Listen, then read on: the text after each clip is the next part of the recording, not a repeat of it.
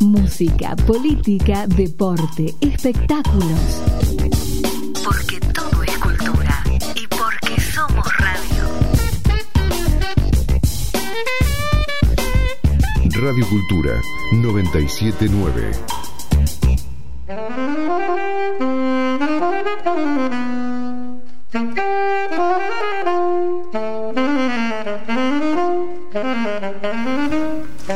Tal? Buenas tardes, ¿cómo les va? Programa número 283 de Al Derecho y al Revés, que empezamos con más apuro que nunca, porque tenemos el placer y la posibilidad de conversar en este inicio de programa con uno de los analistas políticos más serios, más respetados eh, y además amigo del programa, amigo de la casa, así que podemos ser objetivos y también subjetivos con Eduardo Fidanza. Eduardo, ¿cómo te va? Buenas tardes, acá desde FM Radio Cultura te saludamos con Marta Ollanarte y con Mercedes Jones.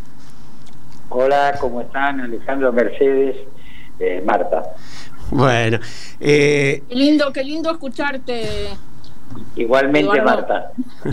gusto. Eduardo, sabemos que estás agotado de tiempo, pero el último informe de tu consultora de poliarquía eh, que se acaba de conocer hace muy poquito. Yo voy a hacer leer el último párrafo porque me parece que es muy significativo.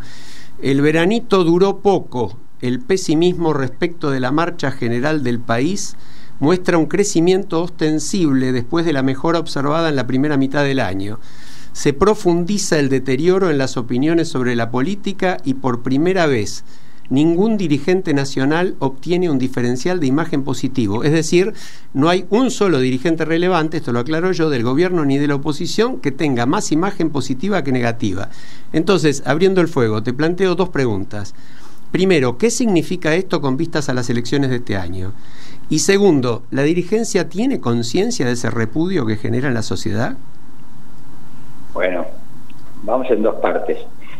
En, en primer lugar, la caída de las expectativas públicas y también del índice de confianza del gobierno. La Universidad de Itela acaba de darlo a conocer, está elaborado con los datos de esa encuesta.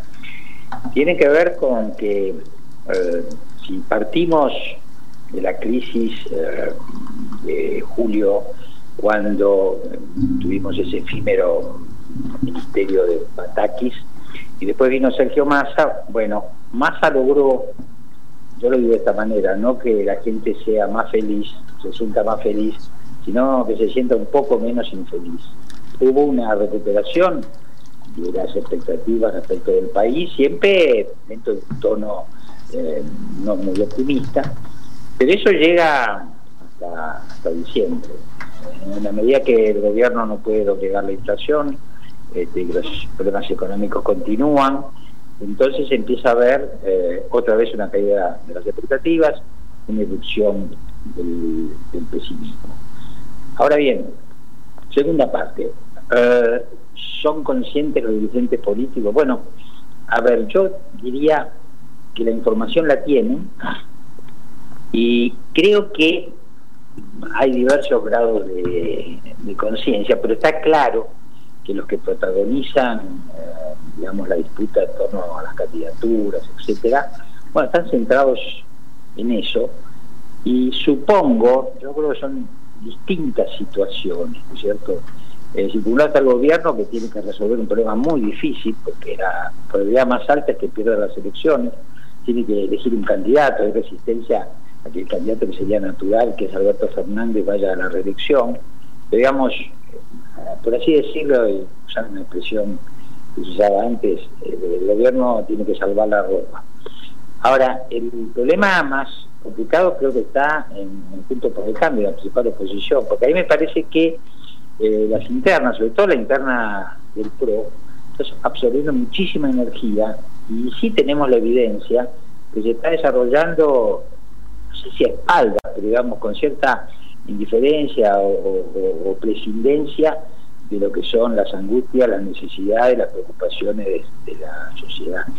Eso es así. Pero además acá hay que sumar otra cosa. Cuando uno ve el espectro electoral, con las primeras voluntades e intención de voto, uno lo que encuentra además que hay que agregar ahí la irrupción de Javier Milei, cuya base electoral es por lo menos de 20 puntos. Entonces, el gobierno tiene también su, su, digamos, a pesar del mal desempeño, tiene un nivel de aprobación del 30%, así que de ahí mucha gente va a votar. Yo el problema lo veo en la principal oposición. Marta. Sí, eh, Eduardo, una pregunta que tiene que ver con lo que decías al principio, y bueno, y que todos sabemos que en la grieta ya no es un partido contra otro, una coalición contra otra, sino que dentro de la coalición, dentro de los partidos, todos se están peleando y se están peleando eh, mal, digamos, ¿no? Eh, la pregunta es la siguiente, no sé si ustedes ya lo han medido, a lo mejor no, pero supongo que lo medirán en algún momento. ¿Te parece que luego de las PASO, el eh, votante va a respetar el resultado? Es decir, si vota a uno de los candidatos presidenciales en las PASO y ese pierde, y todos deberían votar después al que ganó, el que votó al que perdió, ¿va a respetar ese resultado o se va a ir a otro lado, a su casa o a una tercera opción? Bueno, ahí este, planteas una cosa muy interesante.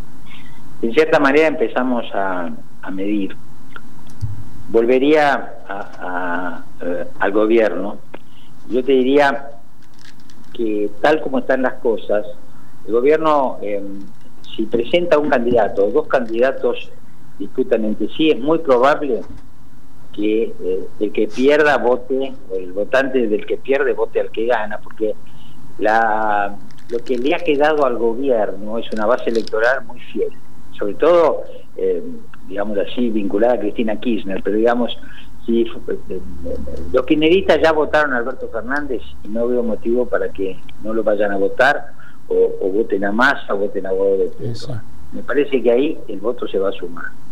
Del otro lado está ley que corre solo, así que ahí no hay nada que dividir. Ahora, si te referís, por ejemplo, a las dos principales candidaturas de Junto por el Cambio, que son Rodríguez la Red y Patricia Bullrich, tal como están planteadas las cosas, eh, hay una probabilidad importante de que eh, el votante del que resulte perdedor no vote al ganador, porque, y vos lo dijiste bien, se está planteando una grieta al interior de PRO eh, que va escalando y se va convirtiendo en una descalificación del otro. uno está acostumbrado a que el peronismo descalifique al no peronismo a la inversa, pero acá hay una descalificación dentro, ni siquiera de una coalición, dentro de un mismo partido, como si se plantearan, veamos nosotros, por ejemplo, la polémica, ¿no es cierto? La polémica entre una visión reformista, si, ustedes quieren, eh, Rodríguez Larreta, y una versión más radicalizada de Patricia Burrich. Aquí hay que entender además que hay vasos comunicantes entre el electorado de Patricia Burrich y el de Miley. Eh, de manera que eh, sí, es, es esperable que muchos votos no se sumen y eso agrega, le agrega este, dificultad eh, a las proyecciones que uno puede hacer de Juntos por el Cambio a, la hora de disputar la presidencia en octubre. Seguimos charlando con Eduardo Fidanza, director de Poliarquía, analista político, investigador social. Mercedes. Sí, Eduardo, y mm, resulta muy interesante tu concepto de democracia centrífuga. Ah. Y me parecía importante que si puedes explicarle muy sintéticamente por tu tiempo, ¿no? Que es cortito, eh, a la audiencia, ubicando también las figuras de Cristina Kirchner y de Mauricio Macri en esta este nivel de democracia centrífuga. Bueno, sabemos lo que es este, un proceso centrífugo, ¿no es cierto? Es un eje que gira y a medida que gira este, va desprendiendo fragmentos, ¿no es cierto? Es lo contrario del proceso centípreto, que donde la, tendencia es a una unificación. Bueno, lo que estamos viendo es eh, que efectivamente tenemos dos coaliciones, pero a estas dos coaliciones ya le surgió una tercera fuerza, eh, pero al interior de las coaliciones, lo que estamos comentando, eh, diferencias muy acentuadas, con lo cual esa fragmentación está presente. Ahora ahí yo agrego en parte la fragmentación me parece que se explica por la crisis de liderazgos. Si uno sigue la trayectoria de Cristina Kirchner y de Mauricio Macri, va a encontrar que sus momentos de apogeo político, en este caso Cristina en 2011, Macri en 2015, en ese momento, esto, que además protagonizaron la política argentina por más de una década, ellos tenían una capacidad de organización de sus propias fuerzas y de condicionamiento de los adversarios muy grande. En la medida que ellos van declinando, por más que ocupen amplios espacios en los medios de comunicación, esa declinación lo que arroja es una incapacidad este, de controlar eh, y de ordenar a sus propias fuerzas. Y evidentemente creo que tanto Cristina como Macri hacen lo que han hecho otros dirigentes en otro momento, que es obturar la posibilidad de sucesión. Es decir, si uno, si uno ve la relación de Rodríguez Larreta con Macri, hace dos años Rodríguez Larreta era el político mejor evaluado de la Argentina y lo racional hubiera sido que si era el mejor evaluado fuera el candidato, eh, digamos así, sin discusión eh, de PRO, por ejemplo, incluso de Juntos por el Cambio, y lo que hemos visto es al contrario, que el principal eh, competidor de Rodríguez Larreta en realidad es el propio Mauricio Macri, eh, porque, bueno, evidentemente quiere retener su liderazgo, aunque tiene el 55% de imagen negativa, y bueno, esta crisis de liderazgo y de obturar la sucesión también pasa este, en torno de Cristina Kirchner, eh, bueno, y perdón, pero pasó también con una figura ahora indiscutible que es Raúl Alfonsín. Estos líderes fuertes se niegan a facilitar la sucesión en sus propias fuerzas cuando ellos están en declinación. Ahora, Eduardo, y ante esta caída de los liderazgos tan dramática, combinada con el pesimismo, combinada con la indiferencia y también con la indignación, en las encuestas que ustedes aportan aparece muy fortalecido el voto antisistema, desmentime si no es así, sobre todo entre los menores de 30 años y particularmente los hombres. Eh, a punto tal que si mal no recuerdo hay una proyección de que si los votantes fueran esos podría ganar mi ley en primera vuelta, digamos. Eh, ¿cómo, ¿Cómo juega esto eh, a la hora de votar? Es decir, ¿estamos cerca en la Argentina de un fenómeno Bolsonaro, de un fenómeno Trump, de un fenómeno Giorgia Meloni? Bueno, en primer lugar, como es un fenómeno nuevo, deberíamos saber si cuando la gente manifiesta la intención de votar a mi ley, efectivamente eh, lo va a votar o a través de esa voluntad que manifiesta finalmente en un sondeo, lo que está expresando es su rechazo a la política. Pero atención, mi ley tampoco las tiene todas consigo. También su imagen negativa es más alta que su imagen positiva eh, y su estilo llega, digamos, tiene una capacidad de penetración hasta, hasta cierto punto, porque has dicho bien, eh, Alejandro, hay una diferencia bastante grande entre el electorado femenino y masculino. Eh, ley ayer acaba de poner un tuit, dice, van a decir de, de nosotros, van a decir de todo para sacarnos de carrera. Y una de las cosas que dice que van a decir de él es que es misógino. Y esto vos sabés que se refleja en la segmentación electoral, porque tiene mucho mayor preferencia entre los varones que entre las mujeres. Ahora bien, en sentido general, lo que está pasando en la Argentina replica lo que ha pasado en otras experiencias. Nosotros no sabemos si eh, Milei puede llegar a ser presidente. Lo que sí sabemos que ya llegó a la Argentina la nueva derecha populista, eh, que son un estilo de liderazgo antisistema, retóricamente violento, eh, que recoge el voto de la frustración, del resentimiento, de la bronca y además hace algo este, que en esta época, en esta época mediática, en esta época de las redes, se facilita, que es convertir la frustración en discurso de odio. Este, eh, eh, Eduardo, eh, no sé si, si leíste hace unos días en un reportaje a Andrés Malamud, el politólogo que está radicado en Barcelona. Él dice, y quisiera saber qué pensás vos al respecto, que mi ley le hace bien a la democracia, salvo que gane. bueno, a ver, yo no, yo no lo podría decir de esta forma, pero tal vez si las advertencias sirven, sí, en ese sentido estoy de acuerdo con Andrés, ¿no es cierto? Es decir, eh, evidentemente es la canalización de una enorme frustración y es una advertencia, eh, ¿saben para qué? Para un sistema que en realidad no, solamente está en crisis en la Argentina, sino en todo el mundo, que es la concepción democrático-liberal. Y ahí eh, las cosas se han puesto complejas. ¿Por qué? Y bueno, por ejemplo, voy a dar un caso. La oposición de Juntos por el Cambio emplea mucha energía con la cuestión de la Corte. Yo creo que una oposición no puede permitir que el gobierno se quiera llevar puesta a la Corte Suprema de Justicia. Ahora hay un problema. Está bien que la oposición reivindique los valores republicanos. Ahora, cuando nosotros vemos la confianza que tienen los argentinos en las instituciones, nos queremos morir. Ni los partidos políticos, ni el Congreso de la Nación, ni la justicia, ¿no es cierto? Ni los sindicatos, ni los empresarios despiertan confianza. Entonces, está bien que defendamos las instituciones, pero nos tenemos que preguntar, en realidad, por qué tienen tanto desprestigio. Porque si no, lo que vamos a hacer es una defensa abstracta de, de instituciones que a lo mejor pueden satisfacer a un tercio de la población educada, ¿no es cierto? Pero que para el otro 60% eh, no dicen mucho, no generan confianza, etcétera, ¿no? Eh, eh, yo te quería decir, Eduardo, que mm, no tengo tiempo de hacerte la pregunta, pero la voy, la, voy a titular. ya estoy en el límite. ¿Cuáles serían para vos los dispositivos que tienen nuestras democracias para equilibrar este fenómeno de la antipolítica? Pero no me la vas a poder contestar porque no tenemos tiempo. Entonces, te agrego que para la próxima tenemos que hablar de disyunciones espurias del crimen de la guerra, porque lo de Crimea es importante que vos lo comentes, sobre todo con eh, que en la Academia Nacional de Periodismo tenés la silla de Alberdi, y ah, que es el populismo económico. Mira todo lo que me quedé sin preguntar, pero es un placer escucharte.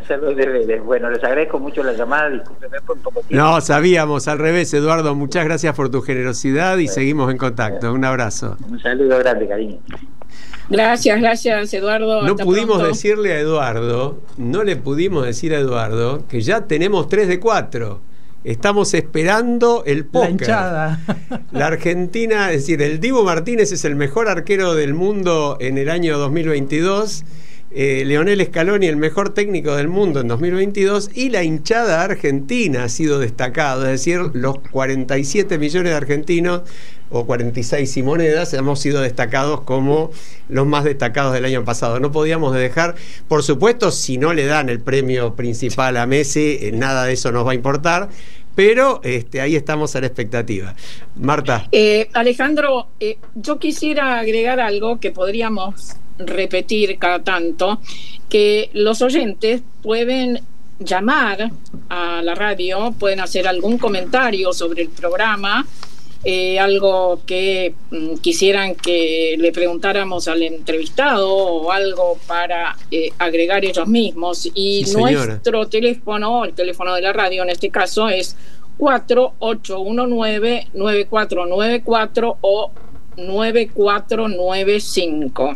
Y le agrego el contestador 4819-9496 y el WhatsApp 115 a ver, 11 55 77 11 92. Repito, 55 77 1192. Nos pueden ver también en Twitter en arroba DRRB2020 o escribirnos al derecho y al revés 2020 arroba gmail.com. Eso de 2020 es una trampa que hacemos para no decir que somos tan viejos porque estamos en el séptimo año del programa, pero bueno, eh, ya que estamos, eh, lo, teníamos que decir. Los saludamos a, a, nuestro querido amigo Fede Politi en la producción, está Leonardo Justi acompañándonos en la operación un agradecimiento para ellos. Y no vamos a decir, como decíamos Marta el año pasado, que decíamos para ellos que están en el piso, porque ahora menos vos estamos en el piso todos, y ahora venís vos. Sí. Pero estoy, no estoy en el piso, pero estoy, creo, con los pies sobre la tierra. ¿eh? Qué bueno. Eh, si la Argentina tuviera un poco más los pies sobre la tierra, como vos, estaríamos un poquito mejor. Eh, yo quisiera seguir mm, desarrollando pensamientos de Eduardo y que nos han dejado eh, a nosotros también reflexionando. Él en alguno de sus reportajes o en alguno de sus artículos dice que la clase media alta se va del país y la clase media baja se va de la democracia. ¿Qué, qué opinan ustedes? Yo, a mí me parece fantástica esta eh, reflexión. A mí la reflexión me parece fantástica y también me parece parte de una película de terror, ¿no? Porque eh, es, es tremenda. Pero bueno, tiene que ver, y no había tiempo con Eduardo para desarrollarlo más, con que evidentemente a esto nos ha llevado el desempeño de la democracia que está cumpliendo sus 40 años de restablecida.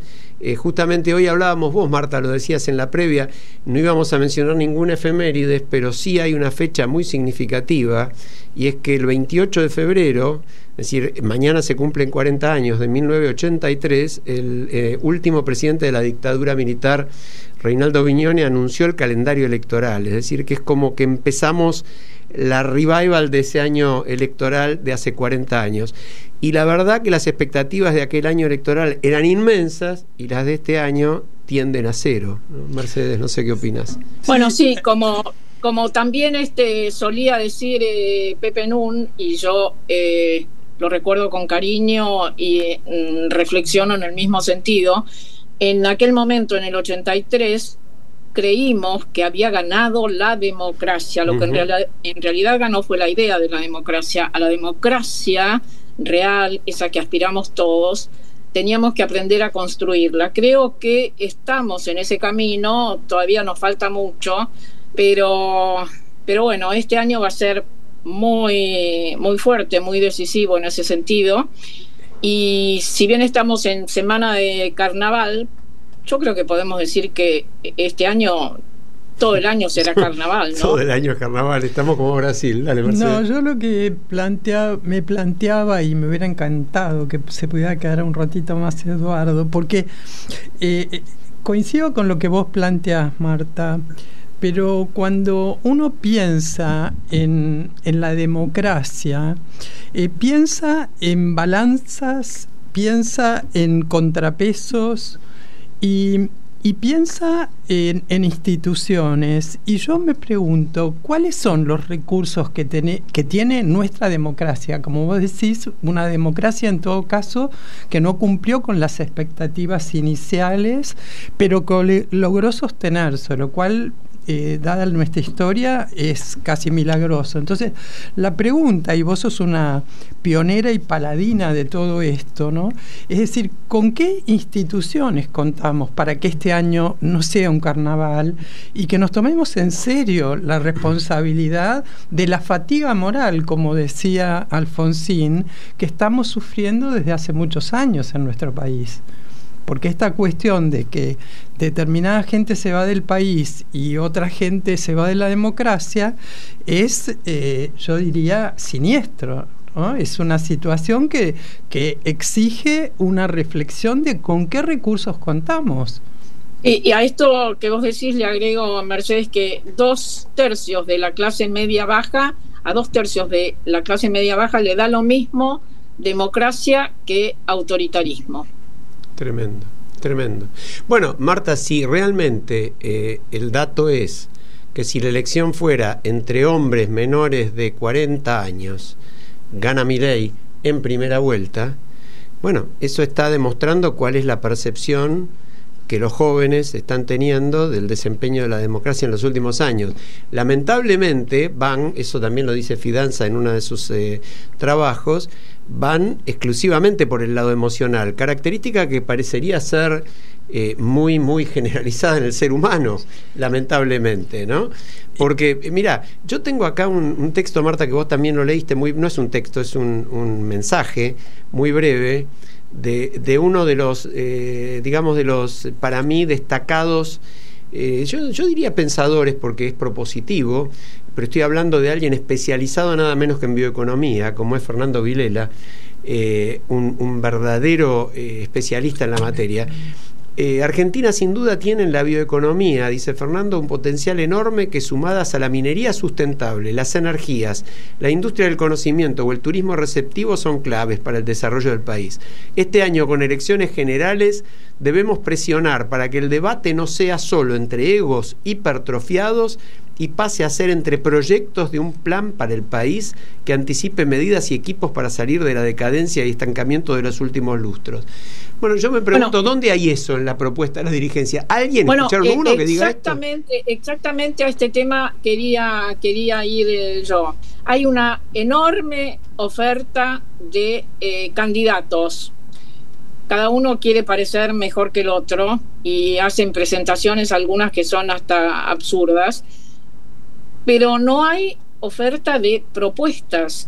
Yo exacto. quisiera saber, como tantísimos ciudadanos y ciudadanas, bueno, ¿qué vas a hacer vos en educación? Y después vamos a hablar de esto seguramente. ¿Qué vas a hacer vos en relación a la pobreza? ¿Qué vas a hacer vos en relación a la salud? ¿Qué vas a hacer vos en relación a la inflación, a la seguridad, etcétera?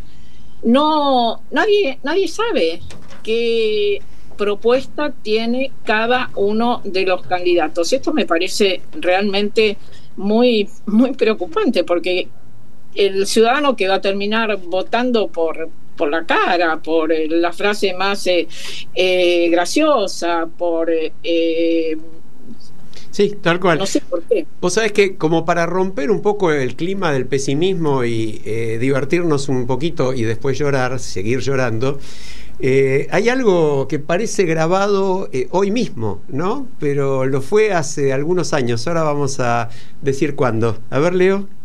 Crece la desocupación en la Argentina como también lo hace la deuda externa, la pobreza y la violencia todavía más. Sigue creciendo el éxodo de la gente del campo a las grandes ciudades y por supuesto los problemas de estas. Crece continuamente el costo de la vida y de la educación. Crece el éxodo de nuestros técnicos y profesionales sin cesar, crece el costo de los servicios públicos, también lo hacen los impuestos, crece el consumo de la droga, el estrés y la neurosis. Evidentemente, y sin ninguna clase de duda, Argentina es un país en crecimiento. Federico Peralta Ramos Contato hace un poquito más de 30 años, Marta, ¿no? Vos y yo, y Mercedes seguramente también lo debemos haber escuchado en vivo, porque yo lo escuchaba siempre.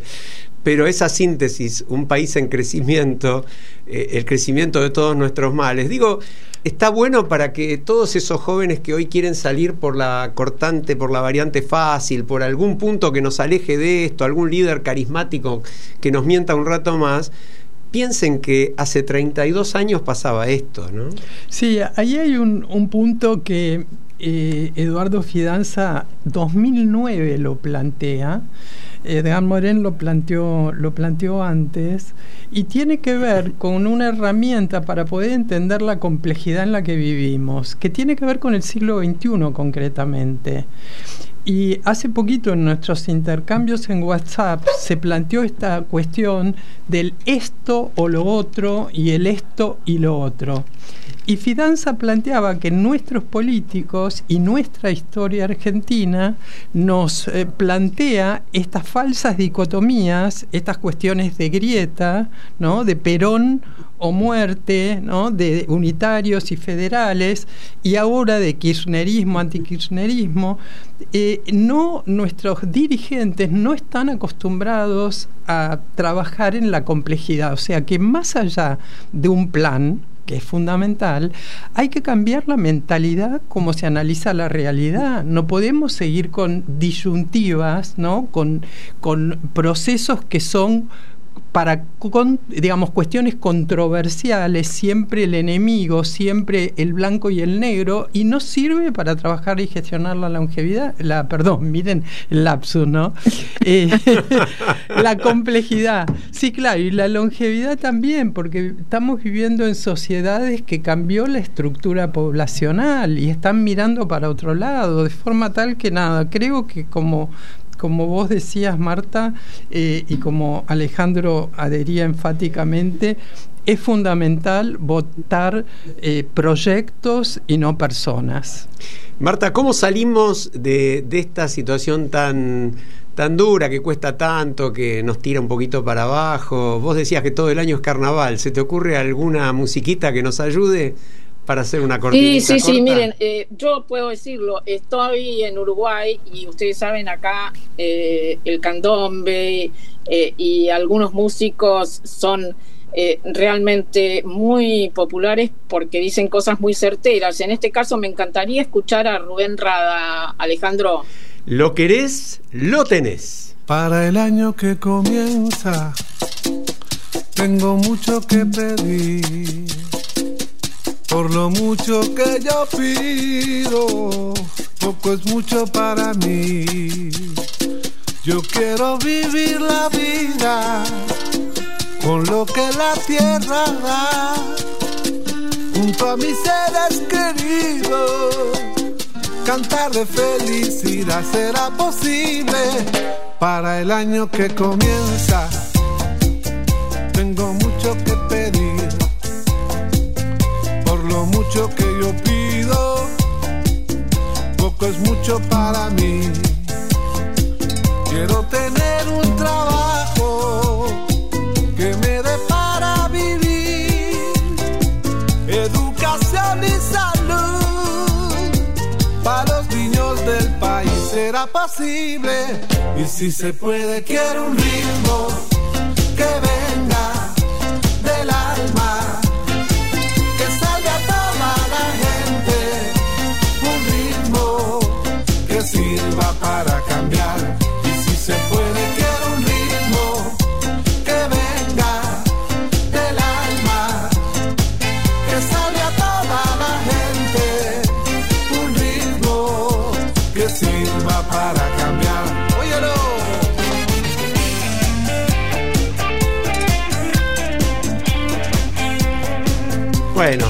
alegramos la tarde con Rubén Rada. ¿Te gustó, Marta? No, no, no, no, no, no, no, lo cortaste antes de tiempo, porque en la próxima estrofa decía yo quiero un gobierno que deje de robar. Bueno, pero por ahí era demasiada pretensión como para plantear tanto. Quiere educación, quiere salud, quiere que le alcance el sueldo y encima que no le roben. Me, me parece que está exagerando el buen Rubén. Escúchame, ¿sabés qué pasó hoy mientras vos estabas terminando tu último día de vacaciones o penúltimo? Empezaron En- en las clases. Sí. No me digas, no me digas que tengo mi nieto mayor empezando la escuela secundaria. Ayer le mandé un mensaje donde, entre otras cosas, le decía que eh, comenzaba una etapa muy importante de su vida, que seguramente hoy, el primer día, eh, lo iba a tener siempre presente, iba a recordar el, el patio, iba a recordar a sus eh, compañeros nuevos, iba a recordar el, el aula, el pupitre, que algunos de esos compañeros iban a ser amigos de toda la vida, que algunos profesores, espero que sean muchos, lo iban a marcar muy fuertemente en su formación, pero le agregaba que él tenía que poner un, esfuerzo para eh, aprender a conocerse a sí mismo, saber qué es lo que le gusta, hacerlo bien, que le haga bien a muchos, que no le haga daño a nadie y que seguramente si lo hace así, y espero que lo haga, va a recibir muchas recompensas en su vida. ¿Y le dijiste todo eso convencida de que era absolutamente cierto? ¿O, digamos, el estado actual, no, no lo digo con ironía, lo digo con muchísimo dolor, ¿no? Porque creo que si en una cosa hay consenso en la Argentina es que el estado de la educación se ha deteriorado de una manera brutal también en las últimas décadas, ¿no? Pero Claro, curioso- pero por supuesto, esto era una expresión de deseos de mi parte hacia él y hacia todos los, los jóvenes y hacia todos los niños que hoy están comenzando las clases, que son eh, 10 millones, ¿no? Sí, alrededor de 10 millones de, de niños y adolescentes están empezando escuela inicial, primaria, secundaria, y no todos van a llegar a finalizar la escuela secundaria. Hay, como sabemos, muchísimos que eh, son desertores, eh, los exámenes PISA que se realizan regularmente dan, cada vez peor, cada vez peor. Negativos, Hay, los jóvenes no entienden lo que leen, no pueden escribir un texto sin faltas de ortografía. Bueno, eh, realmente yo creo que hay que tomar conciencia, como decía Sarmiento, ¿no? que lo más importante en un país es la educación. Lo que salva a un país es la educación. Ojalá tomemos conciencia y espero que eh, estos eh, mm, pretendientes a próximos presidentes nos planteen programas serios de educación, acordes con lo que pasa también en el resto del mundo. Mira, Marta, cuando eh, estaba por venir al programa, estaba mirando en la televisión que nuestro presidente estaba en ese momento mismo inaugurando la escuela, en realidad el edificio de la escuela número 82 en el Chaco, cuyo nombre es René Favaloro. Y el presidente hizo una referencia con la cual estuve absolutamente de acuerdo en cuanto a que tener un Favaloro en nuestro país es un modelo a seguir. Yo mientras lo escuchaba, yo soy una fan absoluta de Favaloro, además que era de La Plata y, yo soy eh, platense, eh, pero me, me imaginé Vos decís educación, Alejandro adhiere, es importante. Mi pregunta es, ¿qué educación cuando estamos en este momento en el inicio de lo que es la inteligencia artificial, que está todo el mundo... ¿Qué contenido? Este, ¿Qué contenido? Claro, ¿qué, ¿qué educación? Y ahí a mí me parece que en algún programa ya tenemos algún invitado especial que, que, que, que está designado, llamémoslo. También me parece importante invitarla a Inés Sanguinetti, que ha estado trabajando en estas nuevas capacidades que requiere la complejidad y la incertidumbre del mundo en que vivimos y la inteligencia artificial. Sí, yo te agrego, eh, ayer escuchaba eh, a Alejandro Artopoulos, director del Centro de Innovación Tecnológica de San Andrés, ¿no? un capo en el tema. Eh, y algo que a cualquiera de los que nos está escuchando, cualquiera de nosotros que piensa en el tema, se plantea cuál es la brecha, que eso sí es una brecha cada vez mayor, entre los requerimientos de la sociedad moderna para integrarse a esa sociedad, para trabajar en esa sociedad y el contenido de la educación que le damos a los chicos. Es decir, hoy en la escuela la preocupación, y viene siendo la preocupación de los gremios docentes, por ejemplo, desde hace, desde que yo tengo memoria, en los 40 años de democracia seguro, es cómo hacemos para mantener los sueldos, pelearlos contra la inflación y que no bajen. De hecho, hoy el presidente dijo, eh, Mercedes, vos lo mencionabas, la preocupación de los docentes hoy, celebró el presidente, es no pagar impuesto a las ganancias. Es decir, el punto de la educación en un día de que se inician las clases era que no paguen impuestos a las ganancias. ¿Por qué pueden pagar impuestos a las ganancias? Porque están bajo el mínimo de ganancias, que con un poco de aumento de sueldo se puede llegar a pagar ganancias. Pero la preocupación, perdón, y yo juro que fui al colegio en otra época, eh, no son los contenidos no es qué le decimos, qué le, qué le hacemos aprender a los chicos, cómo se busca algo que yo creo que nosotros tres recordamos perfectamente, qué es lo principal que nos enseñaban, a aprender.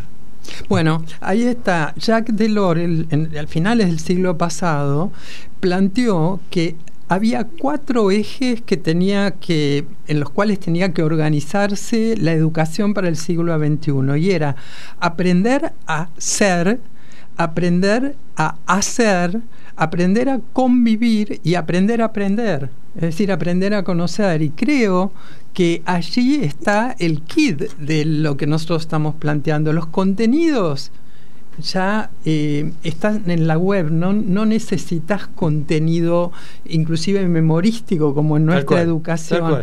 Ahora, yo me acuerdo cuando le invitamos a Inés Sanguinetti a contar su experiencia, la experiencia de crear Vale la Pena en Jujuy, que ella planteó como primera herramienta el análisis crítico, el pensamiento crítico, la posibilidad de colaborar con el otro. Bueno, esas son las capacidades que hay que desarrollar en el siglo XXI y nuestra educación tiene que estar focalizada para allí.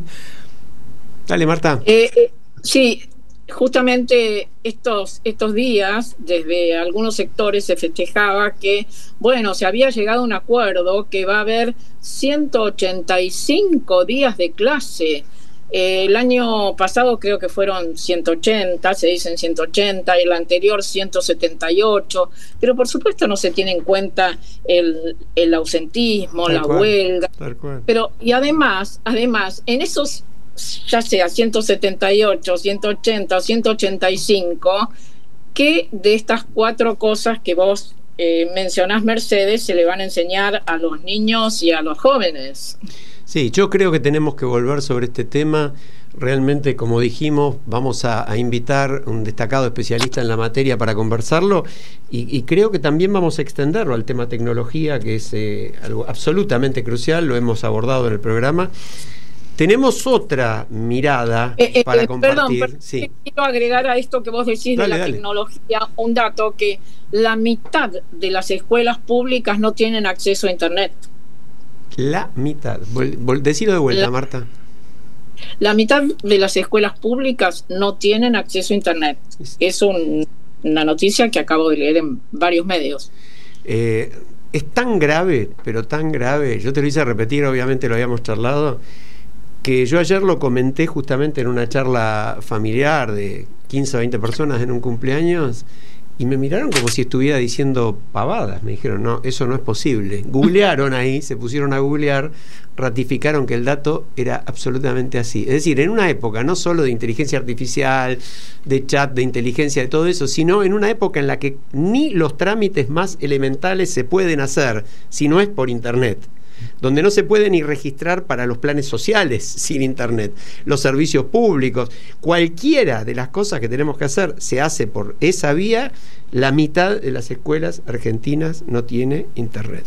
Yo le agrego una dificultad adicional. Aquellas que tienen Internet, eh, cuentan con profesores que conversando con ellos, por ejemplo, en el conurbano bonaerense, te plantean que tienen internet pero que no saben manejar y entrar para buscar información, que tienen que pedirle a los alumnos. Por lo tanto, tenemos que trabajar en, en los dos elementos, en lo técnico, que haya conexión a internet y posibilidad de tener internet y que los maestros y profesores estén habilitados para el uso de esa tecnología. Discúlpenme el cambio de tema, pero nos vamos a quedar sin un aporte magnífico que tiene este programa. Hace años que tenemos la suerte de que eh, Leonor Benedetto, nada menos, repito, Leonor Benedetto, comparta con nosotros algunos de esos textos hermosos que escribe eh, una vez por semana, hermosos, profundos, angustiantes, a veces eh, devastadores. en este caso tiene un poco de todo eso el que vamos a escuchar, así que si les parece la escuchamos a Leonor. Marta, ¿qué? Tiene que ver con, con la cultura. Sin ninguna duda, tiene que ver con la cultura, tiene que ver con la libertad, tiene que ver con los abusos del poder y vamos a seguirlo charlando, no bien la escuchemos, pero la escuchamos primero. ¿De quién es mi vida, finalmente? ¿Hay algo mío que no me pueda ser quitado? No me respondan que mis pensamientos. Quiero algo palpable, indiscutible una cartulina azul con letras de oro que me valide como nacida y habitante de este suelo. Eso quiero. Y a pesar de no ser demasiado patriota ni inclinarme ante los símbolos, y mucho menos ante los que se envuelven en banderas ni estandartes, me pertenece y lo quiero conmigo. Me sirve para andar por el mundo y no ser mirada con sospecha porque lo ponen boca abajo, le sacan una foto y supongo que se encuentran los que controlan la entrada a los países con un cartelito que dice, déjenla pasar, es artista y es probable que sea inofensiva. Esto es porque los porteros de los aeropuertos no saben que un artista puede ser alguien muy peligroso. Hasta me atrevería a decir que hay que ponerlos en la primera categoría de peligrosidad. No portan armas visibles y tienen, la mayoría, rostros que tienden a la sonrisa y los gestos de la amabilidad pero arrastran consigo la posibilidad de crear conciencia.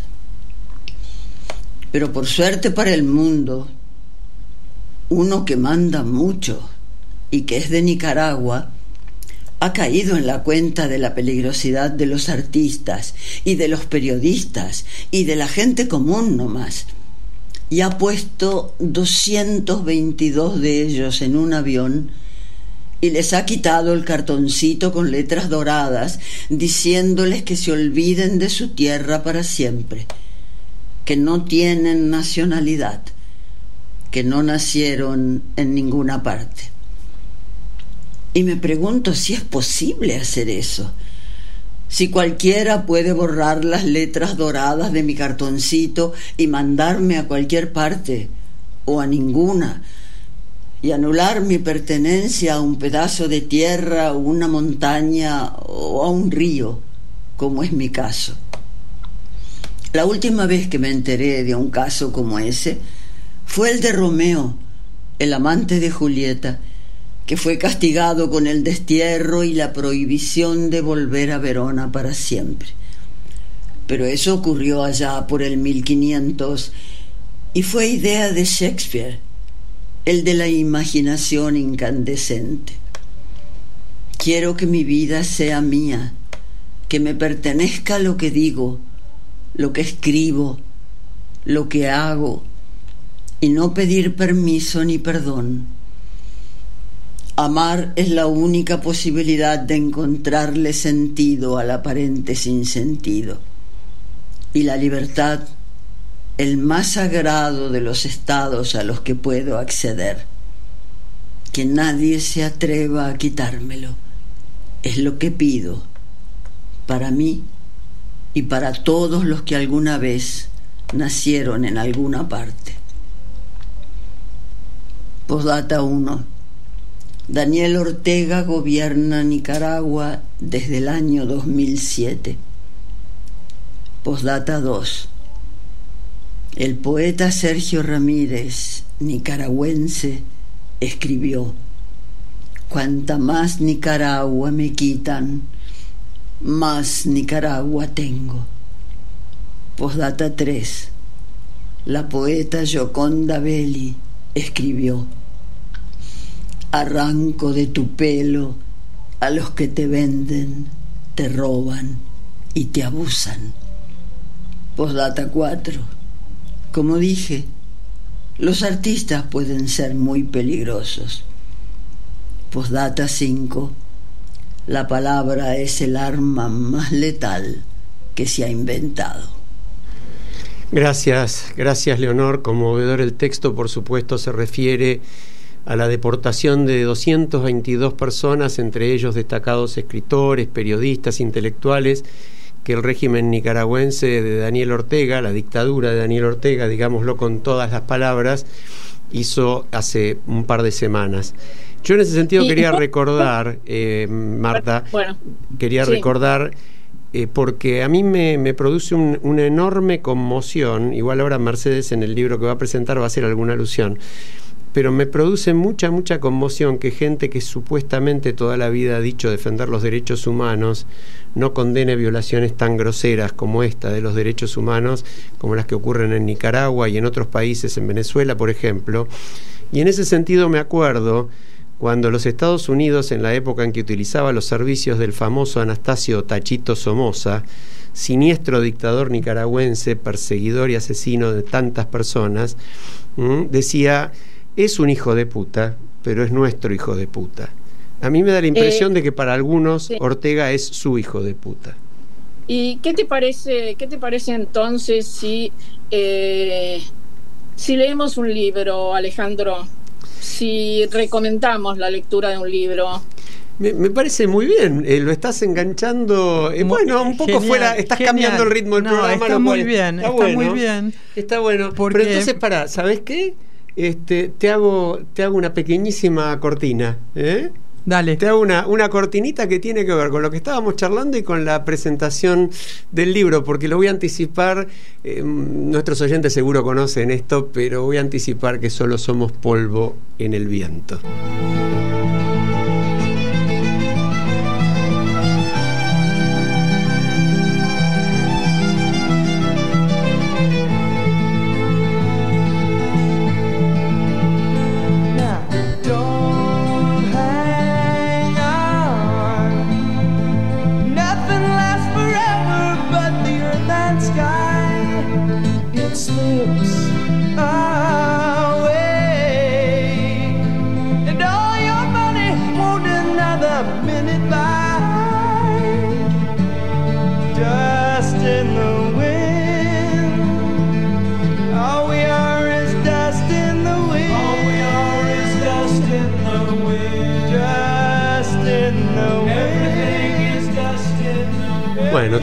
Somos, Mercedes, es polvo en el viento. Nada dura para siempre, salvo la tierra y el cielo, y tu dinero no puede comprarte ni un solo minuto más. Mirá cómo lo sabes. Sí, eh, este anuncio de Marta de Y si leemos un libro tiene todo que ver con la canción porque yo quería recomendar el libro de Leonardo Padura, el escritor cubano, que escribió como polvo en el viento, inspirándose en esta canción. Y justamente no lo habíamos preparado, pero la novela se fundamenta, se desarrolla toda una trama que tiene que ver con la diáspora cubana y tiene que ver con lo que sucede con algunas figuras, unos personajes muy interesantes, con el exilio y con lo que, con lo que cuesta, ¿no? Esto que decía Leonor de la identidad. Y a mí me, me parece importante comentarles que eh, Giaconda Belli plantea una dice algo que me parece muy muy eh, relevante Recordale Ella a la dice- audiencia quién es Giaconda Belli. Giaconda Belli, bueno, la nombró Leonor, es una poetisa y escritora nicaragüense que es eh, militante, comprometida políticamente y que ella eh, luchó primero contra Cacho Somoza, como acaba de plantear Alejandro, ¿no? Y ahora está luchando contra Daniel Ortega. Y entonces tiene un poema, primero un- una frase, una reflexión de ella y después una estrofa de un poema que me parece que valdría la pena compartir con ustedes. Ella dice, Cuba, Nicaragua y Venezuela se han vuelto una degradación del sentimiento humanista que yo creo que debería tener la izquierda. Y su poema, la voy a hablar solamente de una estrofa, el poema se llama Memoria Sagrada y dice, en mi tierno país, menudo y desgarrado, el poder niega la razón de Heráclito y anuncia con bombos y platillos que es posible bañarse dos veces en el mismo río. Es decir, ella peleó contra Somoza y uno pensaría que nunca y más iba a suceder eso en su país y volvió a suceder. Por eso eh, es importante eh, que la memoria nuestra sea sagrada. Y el libro Eh, de Padula repetís- se refiere justamente a eso. Eso. Repetís el nombre del libro. El libro es como polvo en el viento y se, y se aprecia en el libro el, el trauma de la diáspora y la desintegración de los vínculos que se vive en Cuba y que actualmente, lo estamos viendo, es más vigente que nunca en nuestra región. Y por otro lado también es un canto autor, de repetí- Leonardo repetí. Padura, escritor Padura. cubano. Leonardo Padura como polvo en el viento y además de esto de la diáspora, en, el entramado hay todo un- una, una ponderación de la amistad y del amor y realmente vale la pena leerlo. Eh, yo les propongo, como cierre, nos queda un minuto y medio, una reflexión muy cortita, eh, como para cerrar. Un programa muy rico, muy variado.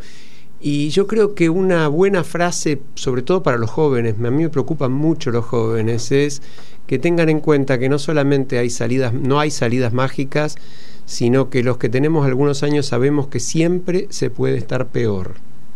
Esa sería la mía. Marta. Y siempre hay alguien que consigue una pala para seguir cavando. Pero eh, también, eh, también están los que actúan, actuamos con esperanza, sabiendo que siempre, siempre se encuentra un caminito a recorrer para hacer las cosas mejor. Hermoso. Mercedes. Hannah Arendt, la felicidad pública se basa en la acción, la palabra y la esperanza colectiva. Bueno, estamos profundos. Nos vamos hasta la semana que viene. Un placer que nos acompañen. Les mandamos un abrazo y nos vemos el lunes a las 18 horas por Radio Cultura. Que existe siempre una razón escondida en cada gesto del derecho y del revés. Uno solo es lo que es y anda siempre con lo opuesto. Nunca es triste la verdad. Lo que no tiene es remedio.